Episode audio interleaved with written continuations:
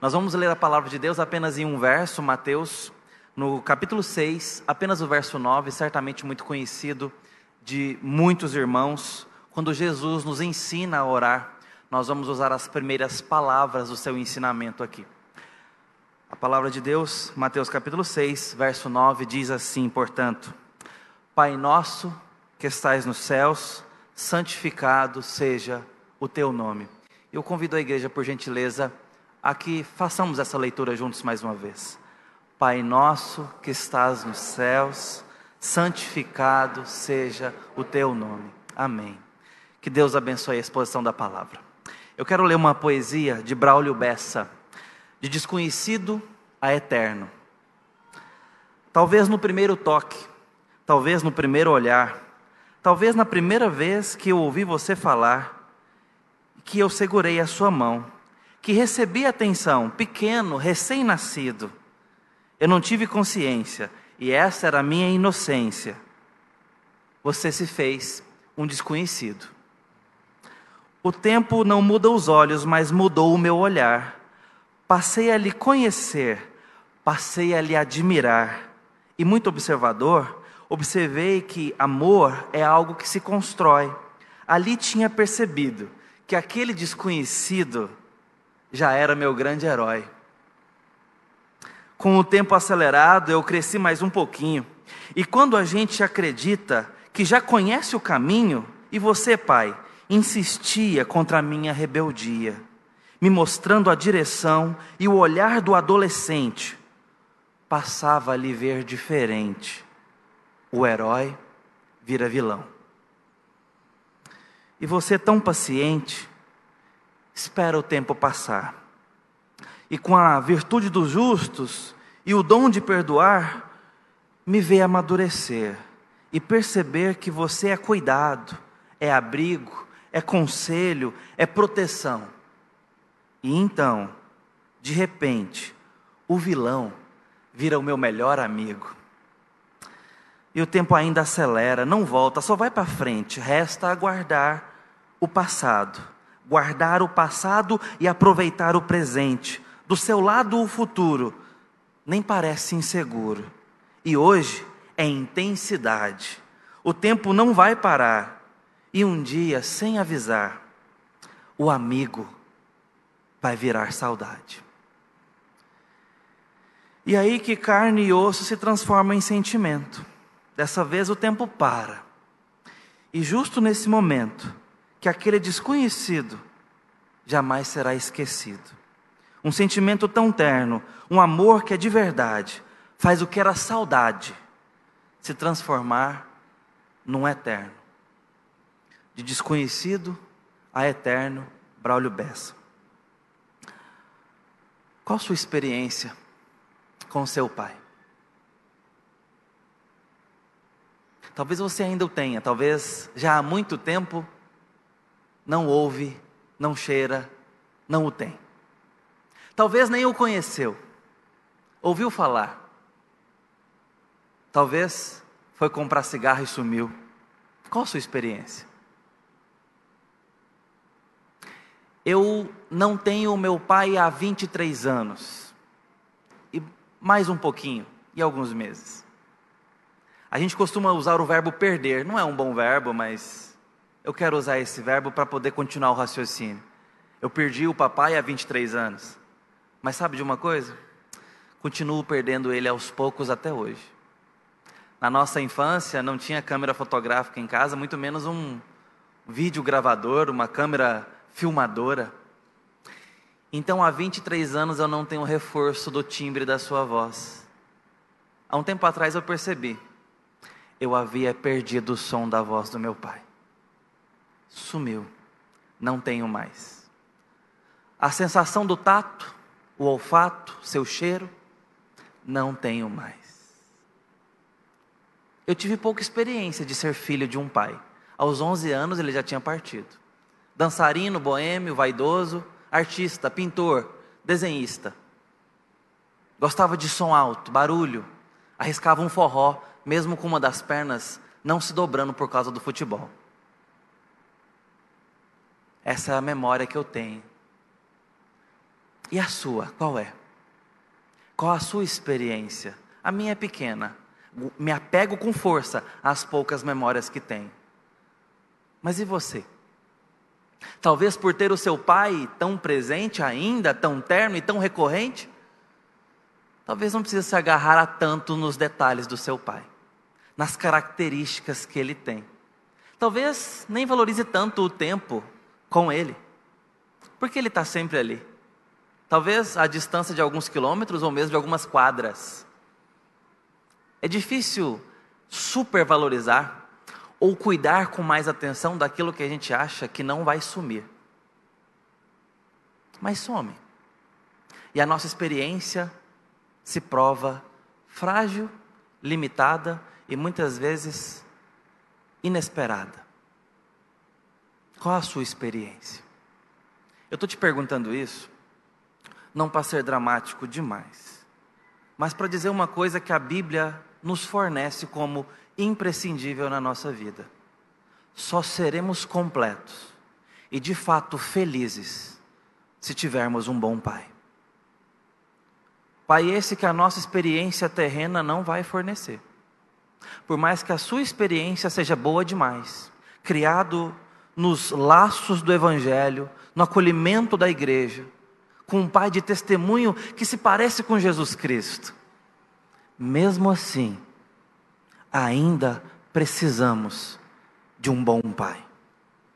Um pai melhor que esse, maior que esse, que os nossos jamais poderão ser por nós. Apenas sugerir no seu bom testemunho cristão, apenas apontar na melhor das hipóteses, mas muitas vezes será tremendamente insuficiente e outras, ainda mais lamentavelmente, terrivelmente contraditórias a Jesus. Talvez a experiência que tenhamos no meio nosso aqui seja de pais violentos, alcoólatras, ausentes. Experiências, das boas, das melhores, às mais tristes e dolorosas.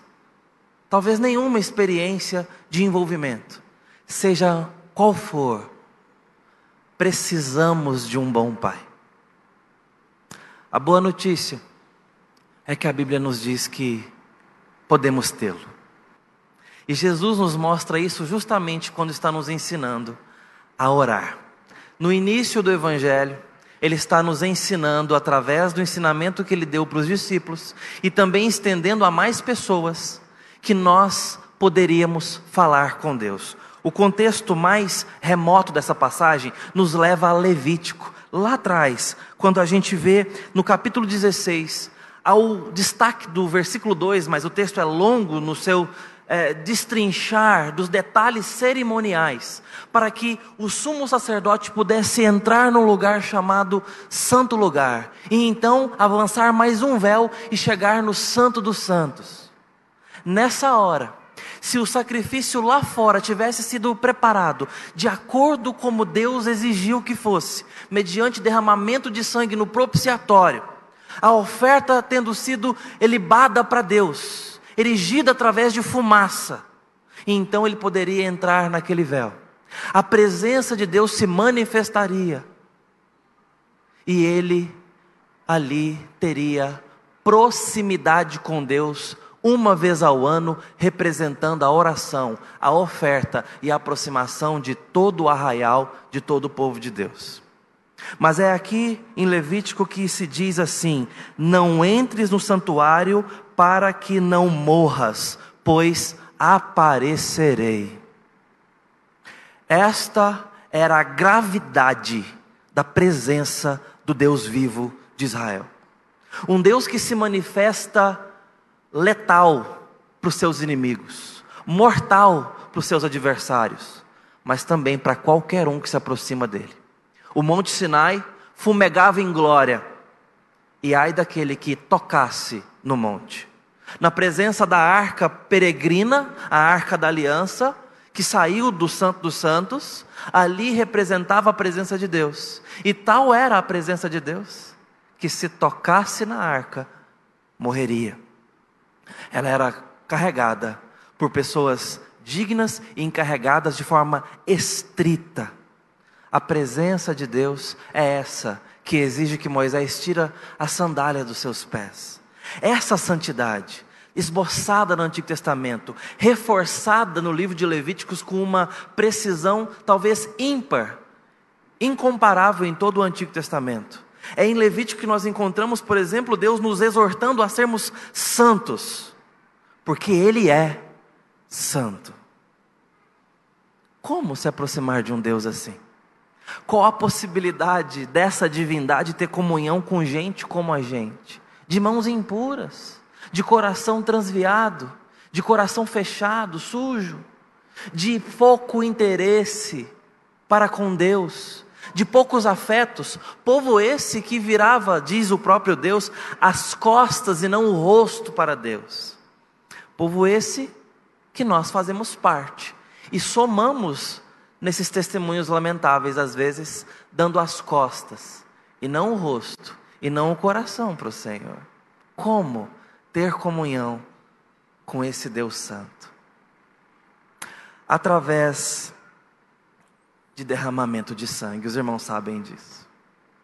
E Jesus agora está dizendo: Eu vim cumprir este critério que era exigido no tabernáculo, que foi exigido em todo o Antigo Testamento, e vocês aprenderam isso quando o sangue era derramado nos animais. Agora eu estou dizendo que eu sou o Cordeiro de Deus que tira o pecado do mundo, para que você possa falar com o Pai. É isso que ele está ensinando quando diz: quando orares. E eu quero valorizar essa primeira palavra para os irmãos: quando. A qualquer momento, e não é por menos que Hebreus nos diz, no capítulo 19, verso 23: Tendo, pois, irmãos, intrepidez para entrar no Santo dos Santos, pelo sangue de Jesus, pelo novo e vivo caminho que ele consagrou pelo véu, isto é, a sua carne. E tendo grande sacerdote sobre a casa de Deus, aproximemo-nos com sincero coração. Hebreus está posteriormente valorizando o que Cristo está nos exemplificando e ensinando.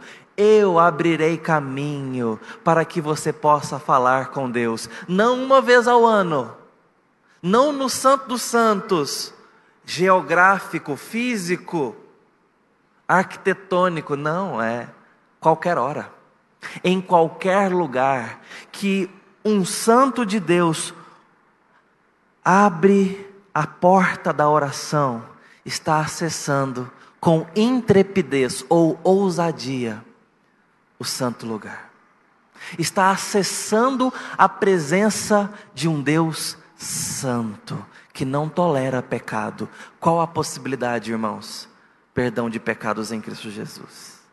Ele rasga o véu na sua carne, isto é, na cruz. A criança nasce para sofrer e morrer como adulto na cruz para ressuscitar e dizer: o caminho está aberto, você pode falar com Deus, você pode se aproximar de Deus. Mas e o sacerdote? Não precisa de um sacerdote? Precisa. Precisa de um sumo sacerdote. Precisa de o sacerdote, que é Jesus. Ele é o nosso sumo sacerdote. Portanto, você e eu podemos acessar a presença de Deus podemos orar. E o contrário é tão radical quanto a grande possibilidade de falar com um Deus Santo e tão grande. O contrário é não orar, e é deixar, esperando, deixar a mesa sozinho esse Deus, deixar esse Deus com a sopa esfriando na sua casa quando você não quer falar com Deus, ou negligencia o diálogo, a comunhão, a vida devota em oração. Quando nós não temos vida de oração, estamos dizendo, não vale a pena. E a cruz de Cristo talvez seja barata demais. Esta é a mensagem de banalização, de ignorância, de desprezo que nós fazemos quando não valorizamos uma vida de oração, ou não cremos nisso ou não cremos que de fato as portas da presença de Deus estão abertas em Jesus. Portanto, querido irmão, você pode falar com Deus. você pode se chegar na presença dele, coberto pelo sangue de Cristo. Mas Jesus não para por aí. Ele nos ensina também, em segundo lugar, como nós devemos aproximar. Não é apenas que podemos e bastaria, na nossa indignidade, poder falar com Deus, mas ele nos ensina que é para nós termos a experiência dele experiência de quem tem comunhão com ele, mas também que pode chamá-lo de pai. Chame o meu pai de pai. É isso que Jesus está nos dizendo aqui. Você pode se achegar, mas não chegue de qualquer jeito. Se achegue como filho. E chame o meu pai como eu também o chamo, de pai. De Abba Pai. Você precisa de um pai no mundo. Esse bom pai pode ser seu. É o que Jesus está nos dando. Por isso eu disse que a nossa experiência não importa. Porque Jesus não quer se valer da nossa experiência, Ele quer nos dar a experiência dele para que a gente viva. Em João 17, por exemplo, Ele está orando publicamente para que essa oração seja registrada. Ele diz: Pai, eu glorifiquei o teu nome, eles creram porque eram teus, agora eu vou para junto de ti. Mas isso falo no mundo para que eles tenham a mesma, o mesmo amor que nós tivemos antes da fundação do mundo e sejam um assim como nós somos. Jesus está querendo que a gente tenha a experiência dele. Ele veio nos dar exemplo, e não só exemplo didático, mas nos conduzir para a experiência dele, pagar o preço para que isso fosse possível. Então, por isso, podemos orar, e muito mais profundo do que isso, podemos chamar Deus de Pai, e não são meras palavras porque em Jesus, de fato, ele tem adotado filhas e filhos, e é por isso que o profeta Isaías disse certa vez, no final da profecia: Trazei meus filhos de longe e minhas filhas das extremidades da terra, os que para minha glória fiz e formei. Deus está reunindo família na missão da igreja. Quando pregamos o Evangelho, quando damos testemunho, quando saímos à missão, quando congregamos a igreja, quando pregamos, ensinamos os nossos filhos a palavra, quando há regeneração, filhos e filhas estão sendo adotadas e adotados para Deus. E a sua família está sendo reunida. E um dia, nenhum filho estará para trás. Nenhum filho não estará faltando, ou melhor, estará faltando. Nenhum filho estará fora de casa. Um dia, todos estarão na casa do Pai. Essa é a missão da igreja. É isso que nós fazemos enquanto caminhamos e peregrinamos. Nós estamos chamando filhos de volta para casa, falando que pessoas órfãs, com experiências distintas, podem ter um bom pai. E todos nós precisamos de um bom pai. Mas por fim, com todo esse privilégio maravilhoso, irmãos, nós temos ainda um outro privilégio, mas esse veio com um dever bem carregado na garupa. Pai nosso. Esse pai é pai de outros também. Ao termos esse privilégio recebido em Jesus de termos um pai espiritual, nós também ganhamos irmãos. E não só o privilégio de ter irmãos, mas a responsabilidade de termos irmãos. Nós agora temos diante de nós a proibição de nos apresentarmos a Deus individualisticamente. Temos família, somos responsáveis em família, nos amamos em família e amamos como família. Lembra do pecado de Caim? Sim, ele matou o irmão e, portanto, também não podemos matar o irmão, mas o pecado de Caim vai além do homicídio. Porque Deus evidencia isso com uma pergunta. Deus não sabe brincar, né? Ele então chama Caim à sua presença, e Caim, ou melhor, Caim se apresenta e Deus faz a seguinte pergunta para ele: Onde está o teu irmão. Ora, Deus não sabia? Claro que Deus sabia, inclusive na sua presença. Mas Caim foi responsável por responder essa pergunta sem resposta.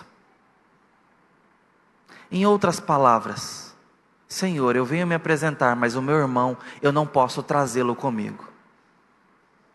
Você tem levado os seus irmãos na sua vida com Deus?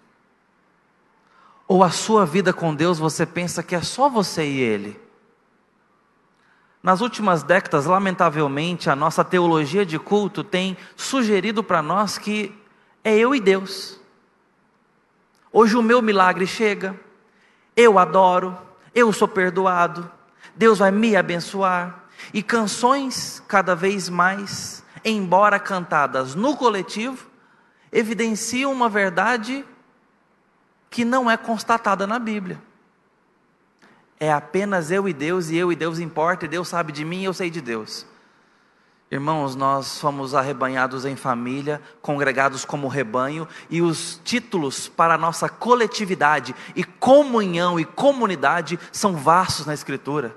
Somos ramos de uma, de uma videira, somos rebanho, somos um exército, somos igreja, somos congregação, somos família, irmãos, e talvez a maior identidade do povo de Deus é que nós somos filhos e, portanto, irmãos. Você tem apresentado seus irmãos diante de Deus? Tem os tido diante do Senhor? É importante que nós levemos os nossos irmãos diante de Deus e tenhamos resposta para essa pergunta: Senhor, eu tenho muito que te pedir e depender do Senhor mas não o suficiente para não deixar espaço de lembrar dos meus irmãos. Está aqui o meu irmão em oração, eu quero pedir por ele. Por quantas pessoas você tem orado da sua igreja? Por quem você tem lembrado nas suas orações? A quem você tem visitado, ajudado, auxiliado, aconselhado? E numa outra perspectiva, você tem deixado se cuidar pelos seus irmãos? Ó oh, queridos, como nós precisamos dos nossos irmãos, como nós precisamos de amizades espirituais.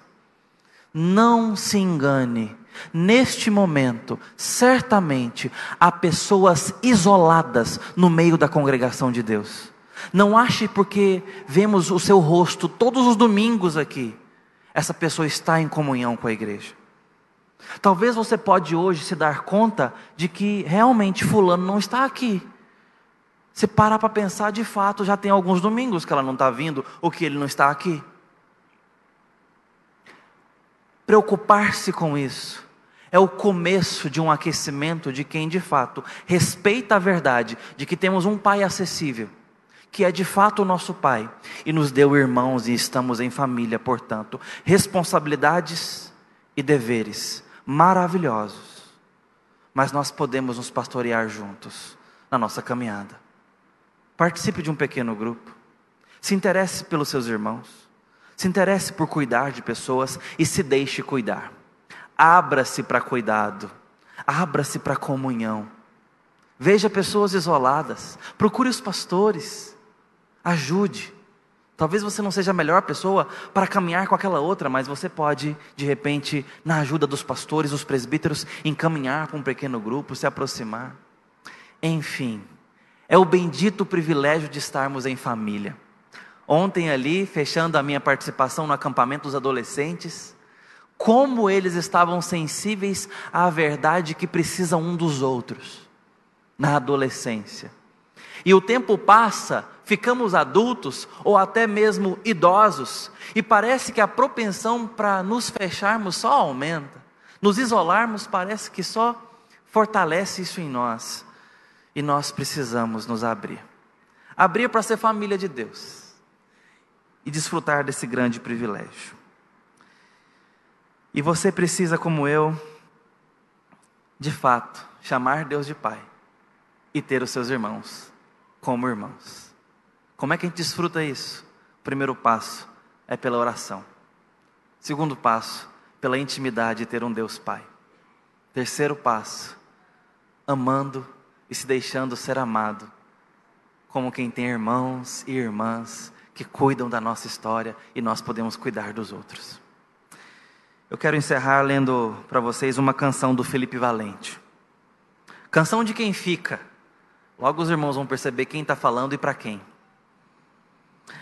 Um dia olhou nos meus olhos e disse sem pudor: Não há prazer nenhum em te amar.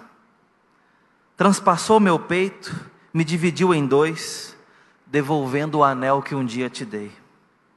Tomou o que era nosso, deu as costas devagar levou as roupas, mas ficou teu cheiro.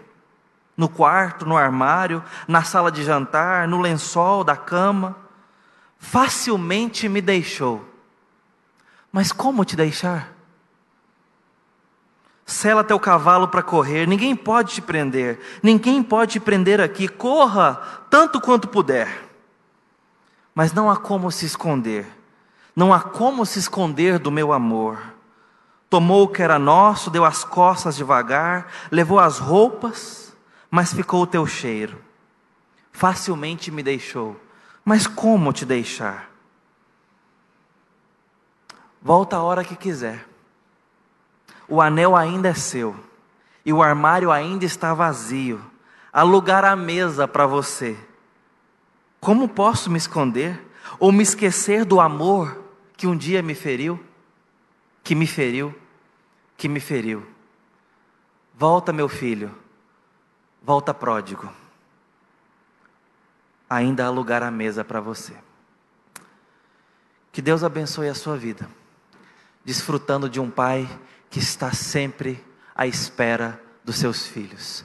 Há lugar à mesa para você ter intimidade com Deus. E irmãos à sua volta. Desfrute disso esse ano. É a nossa maior identidade em Cristo. Vamos orar. Ó oh Deus bendito,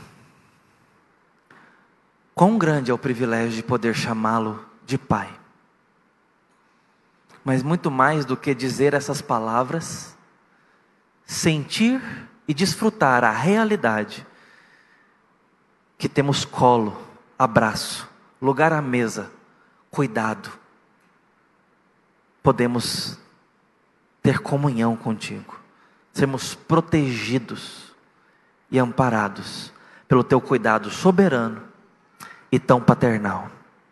Mas também obrigado pela igreja, pelos meus irmãos, pelos nossos irmãos. São cuidado do Senhor na nossa vida, mas também responsabilidade para cuidarmos. Nos ajude a nos amar, Senhor.